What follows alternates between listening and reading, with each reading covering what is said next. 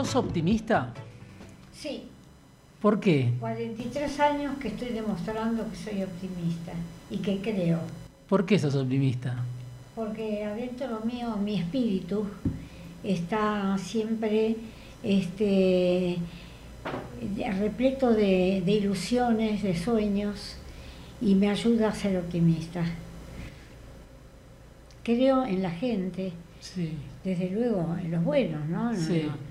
Creo en la gente y creo que en los milagros. Tantas cosas que pasaron, ¿no? En todos estos años y poder mantener el optimismo.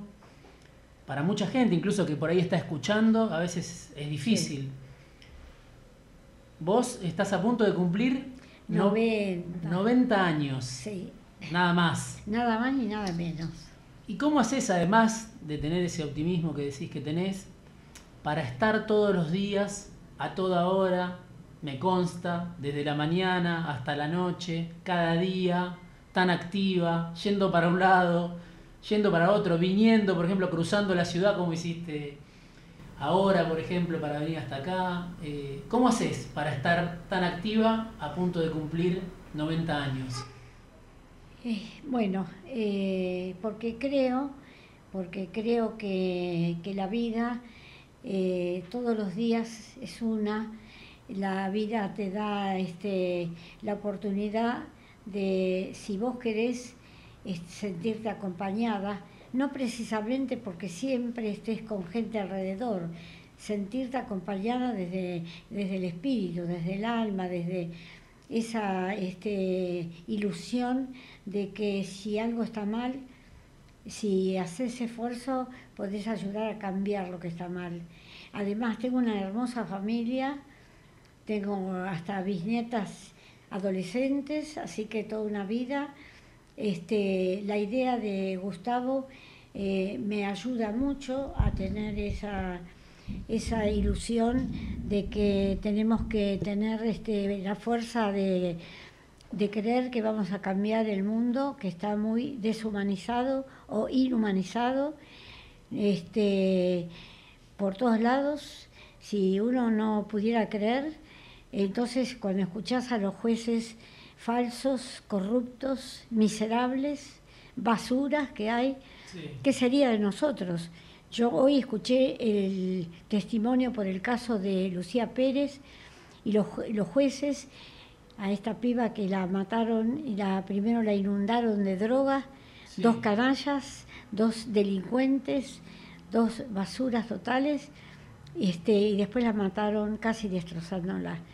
Entonces, si uno no creyera que en algún momento tienen que ir presos y que los jueces que fallaron acusándolo a la piba 16 años como la responsable de lo que le pasó, ya si no creyera yo en que, en que tenemos que cambiar este mundo, sería terrible. Me dormiría pensando que no me quiero despertar, pero yo cada día me duermo pensando que lo mejor es ver el amanecer y creer.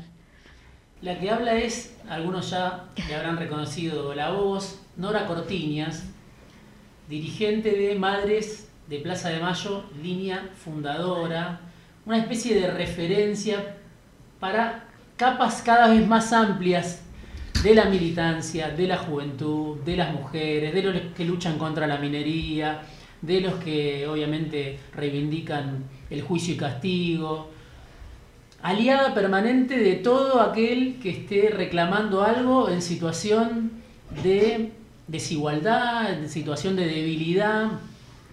En ese lugar te paraste desde la altura que tenés durante todos estos años y te convertiste en una referente muy grande, ya digo, no solo acotada a el movimiento de derechos humanos, que obviamente es muy vigoroso en la Argentina y que tiene su historia, sino que en las grandes marchas del feminismo, Nora Cortiñas, que hoy está esta mañana con nosotros, es una de las oradoras, es una de las más esperadas y es una de las más aclamadas.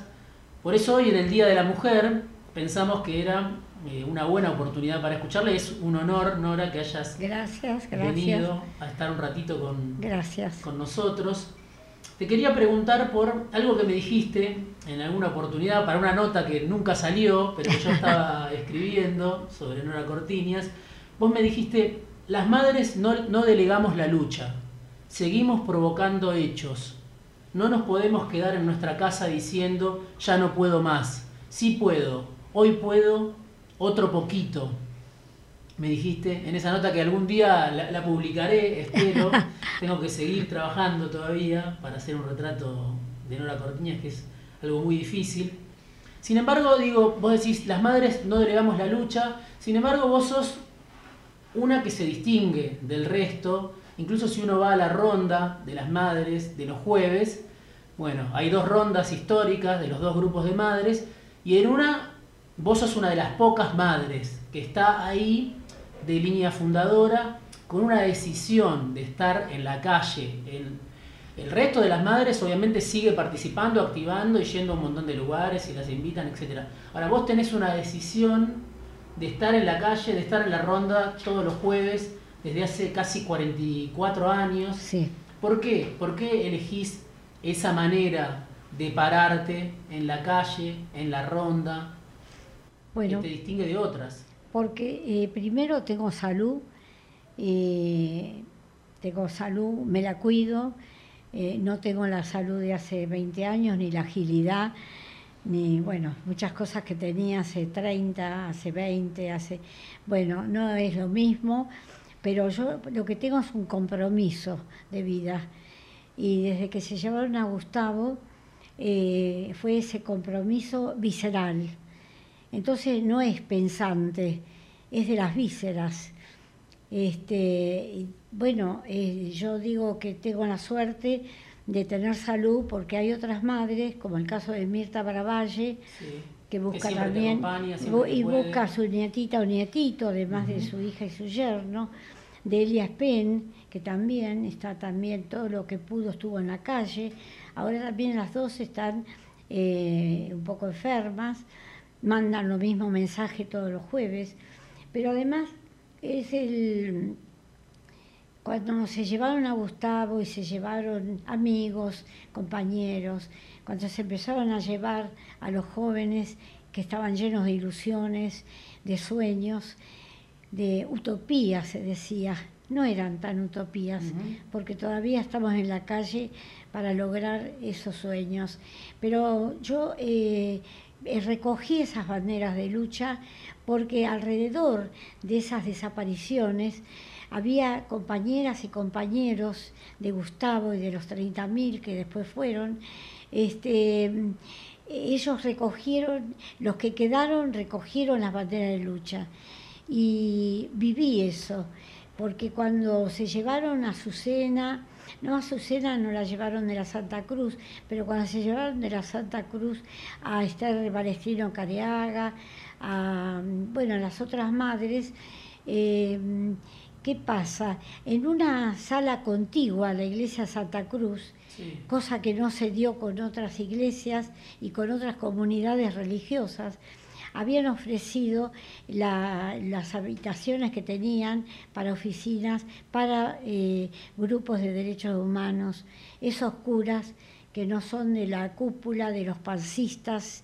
esos que son los cómodos, este, y habían en una habitación contigua eh, un grupo de jóvenes de la edad de nuestros hijos e hijas que tenían en ese entonces, creando lo que fue eh, lo que hoy es ATE, Anusate se llamaba, con jóvenes sindicalistas que, nos mostraron cómo eh, paliando la situación, el terror que había eh, y que se llevaban todos los días jóvenes, jóvenes, ellos crearon ese grupo para seguir levantando las banderas de lucha. Y sentí un ejemplo. Entonces yo decía, este, yo no me puedo quedar en mi casa ni un minuto, porque tenemos que estar en la calle peleando.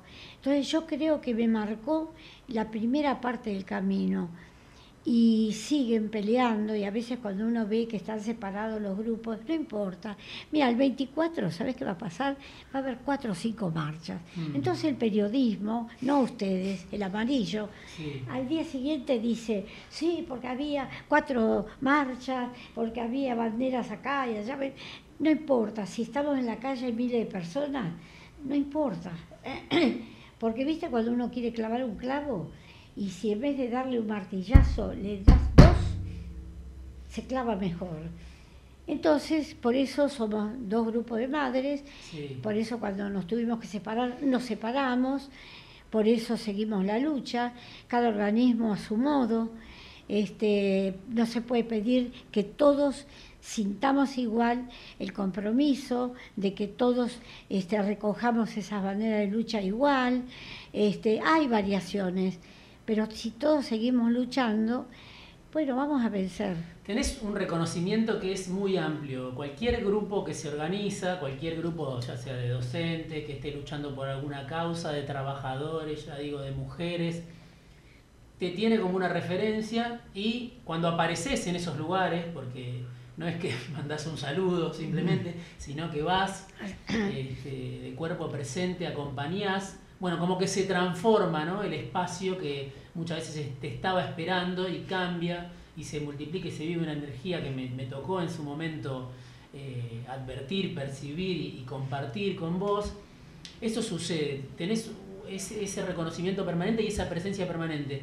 Pero además ahora, en los últimos días, fuiste protagonista, digamos, nacional de una noticia porque el presidente Alberto Fernández habló de dar vuelta a la página, bueno, vos le dijiste que eso era negacionismo, Alberto Fernández te llamó, estuviste en Casa Sí, Rosada, sí. algo que creo que hacía mucho, que no pasaba. Pero no estuve, quiero aclarar, Sí, la entrevista con el presidente sí, que se dio seguidamente de entredichos, no fue por los entredichos. La entrevista con Alberto Fernández había sido solicitada más o menos 15 días antes para la presentación del Instituto Espacio para la Memoria, sí, que había quedado relegado cuando fueron los otros organismos. sí.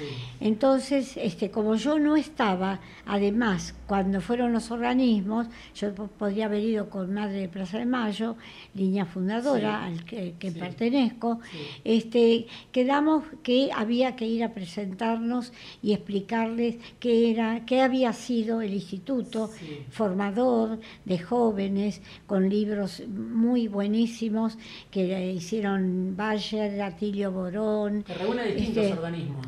no, Ah, el IEN, no, no, dirigentes, pero no representando organismos. ¿eh? Ahí estaba No, Adolfo Pérez Adolfo Pérez Esquivel, que es el- vos, sí. estaba Alcira Argumedo, Ay, sí, Lita Santic, eh, Venus Smukler, Estela este, Caloni. Estela Caloni. Bueno, estuvo bien representado, estuvo bien, este, y eh, reforzó eh, la historia en los años que trabajó. Después se parece que hubo una decisión de desarmarlo antes que terminara el gobierno, porque era independiente, no era de un cúmulo de organismos, eh, más bien este, El Instituto Espacio Memoria, estamos Espacio hablando. para la memoria, Para la sí. memoria, sí. Bueno, este, te- tienen libros hermosos que algún día te los voy a alcanzar. Sí, algunos los Este, tengo. Pero vos, sí. eh, ¿habías hablado antes con Alberto Fernández? No, Era la primera vez. el día que me llama alguien y me dice, ¿viste lo que dijo el presidente? Y, y me dicen lo que dijo el presidente, yo me preocupé mucho, la llamé a, a Mirta Baravalle, que es una compañera este, muy pegada a, a mi pensamiento también, ¿no? Este, que ahora está un poco este, eh, imposibilitada de seguirme el tren como hacíamos antes, ¿no? Las dos juntas a todos lados. Bueno, la llamo y le digo, horrorizada, le digo, pero es como si vos tuvieras que dejar de buscar a tu nieta nieto porque pasamos a otra página de la Sí, historia. Eso dijo Fernández Y ya a mí me dolió. en un acto eh, con, los militares. Además dice, y justificando a los jóvenes, que no eran los jóvenes que habían participado del terrorismo de Estado. Pero sin embargo estuvo equivocado mm. este Alberto Fernández, porque a esos jóvenes que él despedía, es a los que había que explicarle qué había pasado con las Fuerzas Armadas acá en Argentina, porque todavía viven los genocidas y les dan la libertad antes de tiempo porque cumplieron una sentencia. Y para los crímenes de lesa humanidad, que no prescriben, que no son amnistiables, no puede haber un fallo que diga que porque cumplieron los dos tercios quedan con domiciliaria o en libertad, porque los desaparecidos que esos militares desaparecieron, siguen desaparecidos. Y no sabemos qué pasó con ellos. Entonces, es una gran, eh, no solo injusticia, es una eh, arbitrariedad. Es algo. Fernández dijo algo como, que lo dijo en otros casos también para aludir a la justicia, como que casi como que había sido un grupo de militares, que por unos pocos... Y una frase dijo que me dolió mucho, como distraídos, ¿qué dijo? De sí, las inconductas de un grupo. bueno, acá hubo un genocidio, un plan premeditado, hasta para llevarse a los bebés de las mujeres embarazadas y cautivas. Acá hubo un plan diabólico y criminal. Entonces, él no puede desconocer. Primero, estuvo en la Argentina, es un joven que es profesor, un tipo de estudio, ¿no? Que, que ha estado en puestos eh, del Estado, ¿no? y que es una persona que estuvo activa.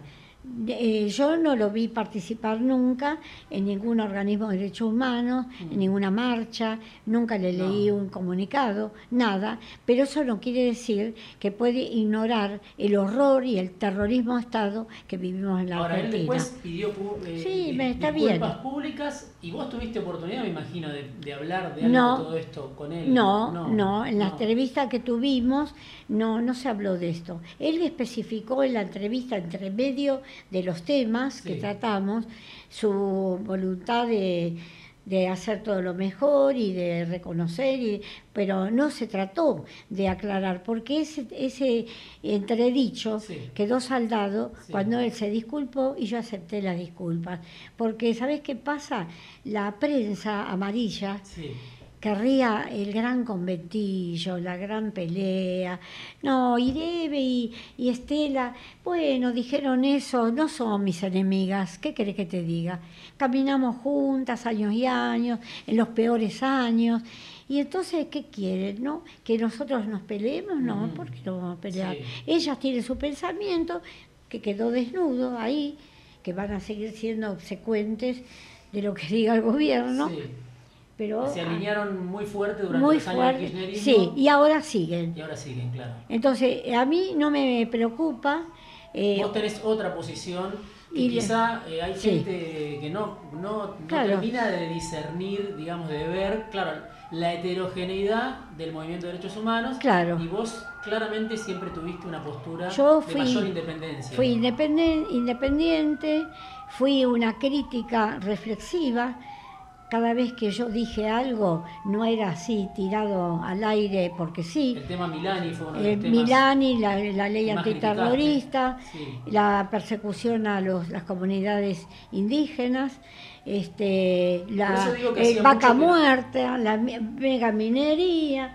Bueno, qué sé yo, soy crítica de todo. Muchos aspectos críticos que por ahí no, no son parte de... Sí de, la agenda del movimiento de derechos humanos, por lo menos de, la, deuda externa. Este, yo soy una de las únicas de los organismos, ningún organismo está atento a que la deuda es el motivo del hambre, la deuda te mata, la deuda te envenena, el agua, el aire, la deuda es la pobreza extrema que estamos viviendo. Bueno, todavía no lo tomaron también los organismos como hay que tomarlo. Ahora esta semana ya empezó a venir el Fondo Monetario Internacional. se ¿no? Bueno, se instalan para controlarlo. Mm. Primero mandaron una flota de marines que ya están instalados en las costas de la Argentina, ¿no? Este, como para decir, bueno, nosotros estamos acá para custodiar que ustedes paguen. me, causa escosor, ¿no? Yo me sonrío, pero, viste, me causa escosor. ¿Qué tipo de, presidente, de político, de dirigente viste en Alberto Fernández en ese rato que estuviste? Sí, no, me pareció como yo con, eh, con eh, por ejemplo, Néstor Kirchner, aunque yo fui, no fui anti-kirchnerista, fui independiente, que es distinto. Pero cuando hicimos la, famosa campaña, no al ALCA, no a la militarización y no a la deuda externa, hace más de 20 años, este, teníamos un diálogo con Néstor. Fuimos varias veces a la Casa de Gobierno este, para conversar sobre esto que al final, junto con Chávez, con Lula, con eh, los presidentes, con el de Ecuador, con Correa, este, con eh, el de Paraguay, era el cura, ¿no? el Hugo. Bueno, este se hizo ese encuentro en Mar del Plata y realmente, como decía Chávez, Alca, al carajo, salió bien. Bueno, pero también la gente estuvimos todos en la calle. Esa campaña la hicimos por todo el país. Me acuerdo con la CTA, que estaba en ese momento unida, este, recorrimos todo el país. Bueno, entonces siempre en la calle. Ahora también vamos a seguir en la calle porque eh, le tenemos que decir al Fondo Monetario Internacional, ustedes cometen un crimen cuando ustedes le dan dinero a gobiernos que matan, que torturan y que roban. Entonces no tenemos por qué pagar las deudas que no contrajimos nosotros. Bueno, mira, yo te cuento una anécdotita. Una, hace años un periodista me escuchó hablar de la deuda, me miraba y me decía, Nora, ¿por qué una madre habla de la deuda? Como que era una mala palabra, ¿viste? Yo quedaba medio, bueno, yo mira, mi hijo es parte de la deuda. Mi hijo es parte de todo lo que pasó en el país, porque la deuda empieza cuando termina el gobierno de la señora Isabel con una deuda de 6 mil millones de dólares. ¿Para qué piden plata? Para armar los campos de concentración para comprar las armas con las que torturaron a nuestros hijos e hijas, para comprar los aviones de los vuelos de la muerte, para pagar extra a los oficiales que iban a torturar todas las noches a esos campos del horror, para hacer el mundial, para hacer el viaje a Malvinas, para terminar de, ofrecer las tierras a... Ahí durante la dictadura, claro, hubo un crecimiento exponencial de la deuda externa, después cuando llegó Alfonsín ya el crecimiento... Y Alfonsín quiso estudiar la deuda, puso a Grispur para estudiar la deuda, un ministro de Economía que se había puesto a investigar y la orden de Estados Unidos fue afuera Grispur y se terminó la investigación. Es el Día de la Mujer, vino Nora Cortiñas, afuera de tiempo no se me ocurre mejor homenaje. Vamos a ir a un corte y volvemos para seguir charlando de política, sí, que es de lo que estamos hablando con Nora Cortiñas en el Día de la Mujer.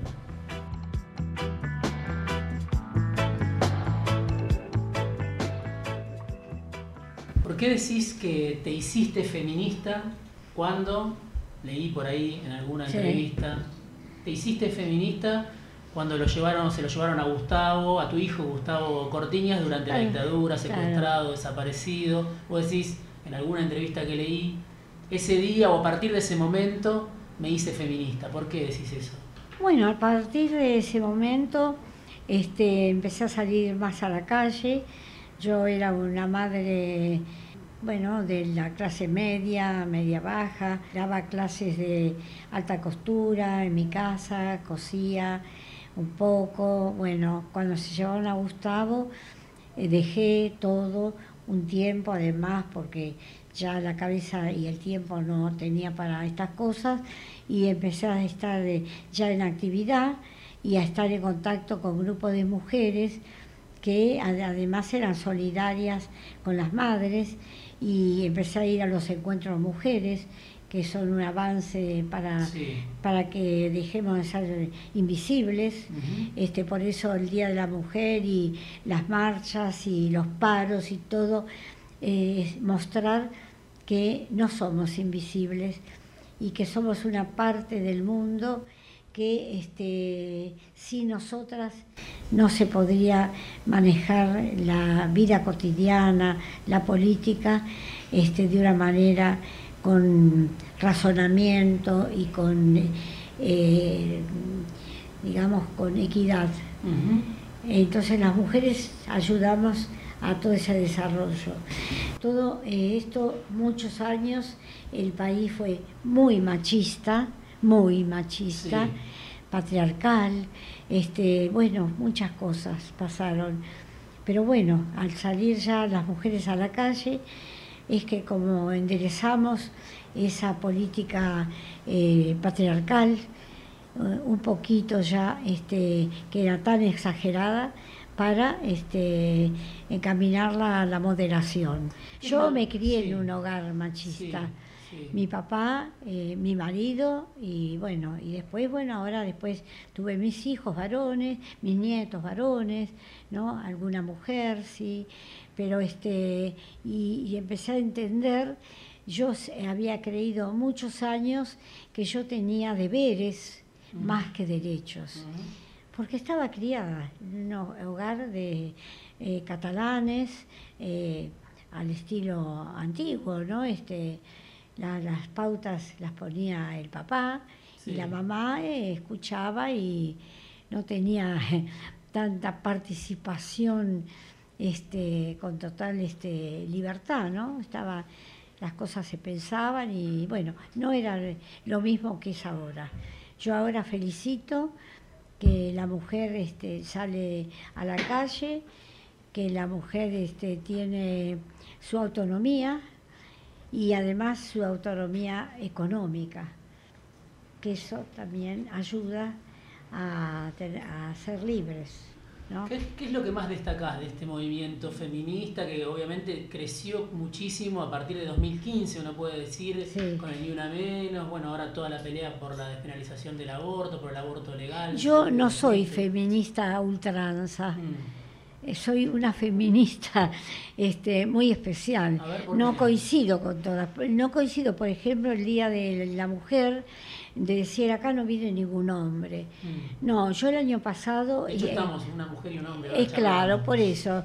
Sabes que el año pasado, el 8 de marzo, estuve en España y fui a una marcha que había un millón de personas de personas, digo, había mujeres y hombres, este, los hombres, muchos, muchos, con su bebé en UPA o llevando el cochecito, al costado de, esa marcha, que era inmensa, inmensa, te digo, un millón de personas, ¿no? ¿Vos estás a este, favor de eso, de que los hombres sean parte de ese movimiento? Sí, sí, porque el mundo lo llevamos entre hombre y mujer y necesitamos ese equilibrio.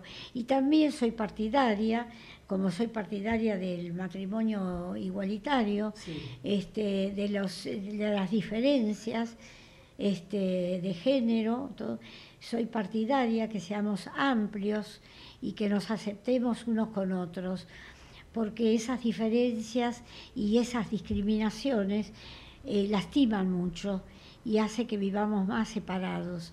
Yo creo que no, yo creo que tenemos que entender que todos juntos vamos a poder cambiar este mundo eh, tan, y vuelvo a repetir porque veo que hay tanta inhumanidad eso es lo que le, buscas transmitir a las, a las militantes, a las chicas más jóvenes, a las protagonistas. No hablemos de, porque hay distintas camadas ¿no? de mujeres feministas. Pero pensemos en las que se incorporaron, si uno quiere, a la política o nacieron a la política con esta primera lucha que fue la pelea por la despenalización del aborto en 2018, que ahora se va a reeditar. Cuando tenés la oportunidad de hablar con una de esas pibas, digamos, de 14, yo, de no trato de... yo tengo nietas y bisnietas, tengo una nieta encantadora, Lucía, que hoy cumple 33 años, tengo unas viñetas que tienen 13 años, otra que tiene 9, y tengo la mezcla con los varones. Bueno, este, pero yo no trato de este, inculcarles. Yo, mi nieta está al lado mío y cada día está más compañera mía, pero yo no traté de atraerla así de una manera de, convencerla. ella fue convenciéndose que es lo mejor, que no pueda decir, no, mi abuela me arrastró, no, la abuela no la arrastró. Lo único tengo la satisfacción que juega al fútbol en, mi equipo, Norita Fútbol Club, este, y que siento un orgullo inmenso, bueno, este, y que coincidimos, no discutimos de política partidista, eh, los 12 eh, años del kirchnerismo, yo con mis nietos ni con mi familia en sí discutí de política, nada. Tenían, diferencias. Nada. Yo iba a Colón, estaba con una parte de mi familia, otra parte estaba acá. Yo en la mesa nunca hubo discusiones, porque en mi generación de joven, el peronismo y el antiperonismo era agarrarse los pelos, ¿viste? Mm. En la mesa, en los almuerzos del domingo, la madre había hecho la tallarinada y la fuente volvía a la cocina llena de, porque había discusión, te parabas de comer. Yo no lo quise vivir nunca más eso. Entonces yo, eh, en un modo que quizá me hice respetar sin hablar, ¿no? Entonces, este, eh, siento el cariño de mi familia, el acompañamiento. No, no me han dejado sola, mi marido lo mismo, con mi marido tampoco nunca discutíamos, mi marido había sido peronista, peronista de Evita, este, a Perón no lo quería mucho porque pensaba que le había robado el hijo. Bueno, este, pero nunca tampoco discutimos de política. Así que eh, fue como una norma. Si vos discutís, te disgustás y se separa la gente. Perdí amigas por no ser kirchnerista. Sí. Pero bueno, igual las tengo ahí. pasó a mucha gente. Están en freezer. Vuelve ahora el debate por la despenalización del aborto, ¿no? Sí. Este, presidente el domingo pasado lo anunció en el Congreso y empieza a ver, no sé hasta qué punto estás empapada de ese debate, algún debate si hay que acompañar o no el proyecto del Ejecutivo. ¿Vos qué pensás que que tiene que hacer el movimiento feminista ahora para que la ley salga. ¿no? El, Congreso tiene que tomar los proyectos mm. y tenemos que tener libertad de discutir las cosas que en el proyecto del presidente no coincidan con lo que se está trabajando más de 15 años han muerto muchas amigas nuestras este, en esta pelea por el aborto.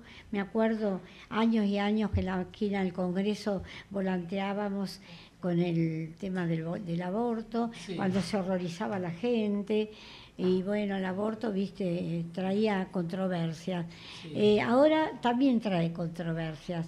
Está el pañuelo verde, el pañuelo celeste, y está esa controversia.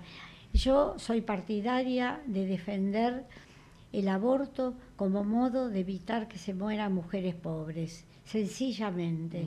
La mujer pobre se muere y deja niños huérfanos. Entonces yo soy partidaria de que el Estado tiene que hacerse cargo con mucha este, ética, ¿no? Para cuidar de que no pase más eso. Entonces, este, no tienen que impedir eh, con esta ley nada que deje desprotegida a la mujer cuando tiene que hacer un aborto. Ninguna mujer se hace un aborto alegremente. Mientras habla, esta mañana, Nora Cortiñas, acá en Radio del Plata, en Fuera de Tiempo, tiene en su mano derecha, izquierda, el pañuelo verde, ¿no? Para el que no la puede ver en este momento. Y quería también reparar en algo. Vos crees en Dios, tenés una formación católica, sin embargo, decidiste en el 2018, si no me equivoco. Y quise hacer la apostasía. Hacer una apostasía. que mucha gente por ahí no sabe lo que significa la apostasía. Fue una apostasía colectiva. No, no, no, no. Yo les voy a contar. Yo tuve la intención de hacer la apostasía justamente en los días, que, primero por el comportamiento de la iglesia durante el terrorismo de Estado, donde la iglesia, una parte de la cúpula, fue parte integrante del terrorismo de Estado, entrando en los campos de concentración, permitiendo que una parte de la iglesia hiciera de puente para entregar a los bebés nacidos de mujeres embarazadas y cautivas a familias de militares, de policías, de empresarios, y esa parte de la iglesia tenía una institución que, manejada por monjas que hacían de puente para entregar esos bebés, que hoy más de 500 o 600 jóvenes no saben, no conocen su verdadera identidad. Sencillo eso. ¿no? El, el comportamiento fue terrible. Nunca pidieron perdón, nunca mm. explicaron, nunca abrieron las listas de los casos donde ellos hasta ayudaron a trasladar a desaparecidos a, sacarlos del país o bueno tuvieron una participación. también una charla que tuviste con el Papa en su momento con el Papa Juan Pablo II sí. Bueno todo eso viste sí este se lo dije al Papa que en nombre de Dios se secuestraban bebés este bueno y se hacía todo ese horror no bueno eso es eh, así. Bueno yo soy católica por familia por creencia no creo en la iglesia creo en Dios por eso esto de la apostasía que es renunciar. A, los, a los eh, este, mandatos, no, a los sacramentos. bueno, pero ¿qué pasa? Cuando yo estaba dispuesta, fui a la iglesia donde me bautizaron y en la iglesia me negaron que tuvieran el acta de bautismo mío. Y es la iglesia donde me bautizaron, ¿viste? Bueno, entonces yo en ese tiempo tengo mis curas amigos, los curas de opción por, el, por los pobres, y entonces un día empecé a llamarlos. Y le dije, mira, este, Eduardo, te quiero comunicar que voy a hacer la apostasía. Bueno, dale, Nora, cela, tenés razón. Ah, porque el día que se votaba la ley en el Congreso, Poli el arzobispo, estaba dando una misa a las 12 de la noche en la catedral para que no saliera la ley. Entonces digo, es la hipocresía total, total. ¿Qué voy a hacer yo? ¿Adentro de la iglesia? No. Entonces me empecé a llamar al padre Carlitos, al padre Francisco. Che, mira, ¿sabes qué pasa? Voy a hacer la apostasía y se terminó mi relación, pero no la relación con ustedes. Entonces me empezaron a decir, Nora, hacela, tenés derecho, vos podés elegir. Como me daban tanto permiso, y me decían, hacela con libertad, yo dije, ¿para qué voy a hacer la apostasía?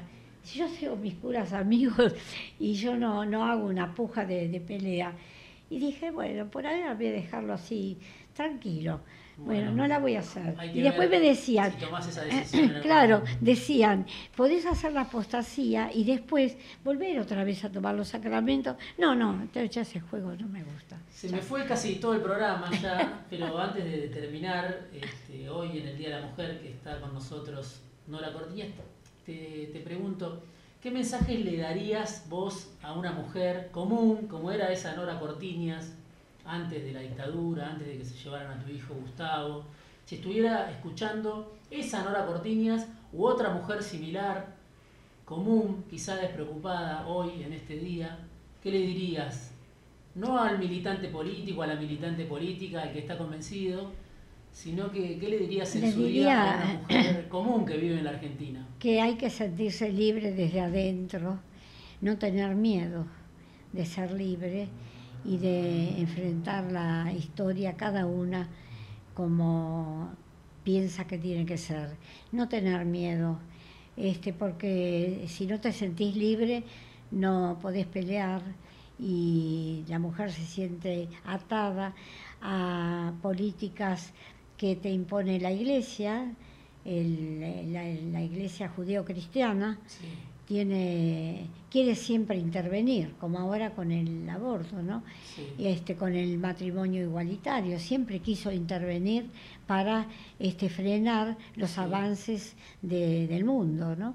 Yo le diría que hay que sentirse libres y ejercitar la libertad. Pero antes de terminar, te voy a decir qué pasa el día 22. Sí, contame. Porque si, si vos hay una gran convocatoria, que es el día de tu cumpleaños número 90. Sí, número 90. Pero no es el hecho de mi cumpleaños, sino que es el Día de Defensa del Agua, el Día Universal, ¿no? Y mm, es un día donde tenemos que tener claro que el agua es el mayor bien que tenemos, el agua es vida, el agua es este una defensa de, de, todo, del medio ambiente y de esa vida en todos los sentidos, ¿no?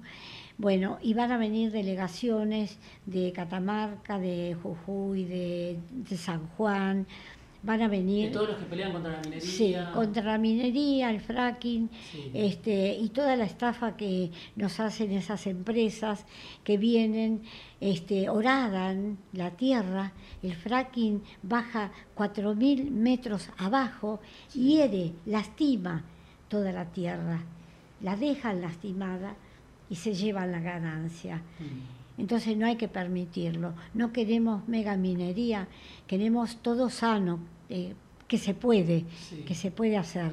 Bueno, entonces, y que además envenenan el agua y se gastan millones de litros para hacer esas... ¿El 22 dónde es eso? El 22 es una marcha de Congreso a Plaza de Mayo que empieza a las 16 horas. Después vamos a estar en la plaza y además yo quiero decir que yo eh, pido, pedimos, yo no digo yo sola, pedimos que este, se condone o tiene el otro término, este, se elimine la deuda, no me- no Se me- suspenda. se suspenda Sí. este, la deuda para los países pobres a través de la deuda. También acá, acá pedimos que se suspenda el pago de los intereses y se investigue. Y la deuda que no debemos, no paguemos. Entonces queremos eso.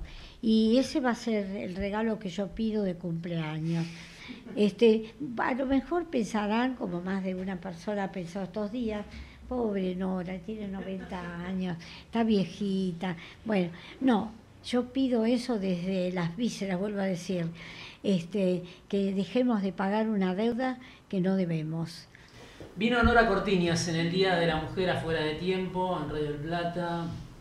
Mejor regalo imposible. Y nos despedimos, gracias Nora por haber venido, comentando el libro que ya va por su segunda edición, biografía autorizada de Norita, la madre de todas las batallas, de Gerardo, a ver si lo pronuncio bien, es Salkowicz. Es Salkowicz. Prólogo de León Gieco, ¿Sí? Y de Adolfo Adolfo. Pérez Esquivel, Norita, la madre de todas las batallas, una edición de la editorial Sudestada, de la revista Sudestada. Se está vendiendo muchísimo. Este libro ya va por su segunda edición, así que el que quiere conocer más sobre Norita, que no le alcanzó este rato que estuvo con nosotros, puede buscarlo al libro.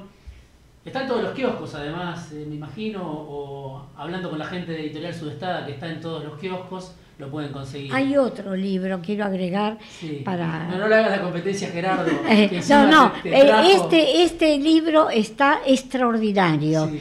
Y para decirlo yo, y que además se hizo en- de una manera muy extraordinaria, con unas entrevistas extraordinarias. Y este libro tiene de cada relato el contexto histórico. Este libro es didáctico para leerlo en los colegios, para leer la gente que no conoce la historia argentina. Eh, tiene todo, todo, cada contexto. El otro libro es un libro eh, más discreto sobre la, la psicología de lo que fue la dictadura cívico-militar eclesiástica. Así que, pero lo digo porque honestamente este, los dos trabajaron con total este, dedicación y bueno, y decir Me que... están echando, me están echando, se me Sí. acaba el programa. Bueno, eh, léelo y léelo y después nos das tu Lo voy a leer, opinión. lo voy a leer. Norita, la madre de todas las batallas, gracias por haber venido. Hasta Gracias. acá llegó fuera de tiempo.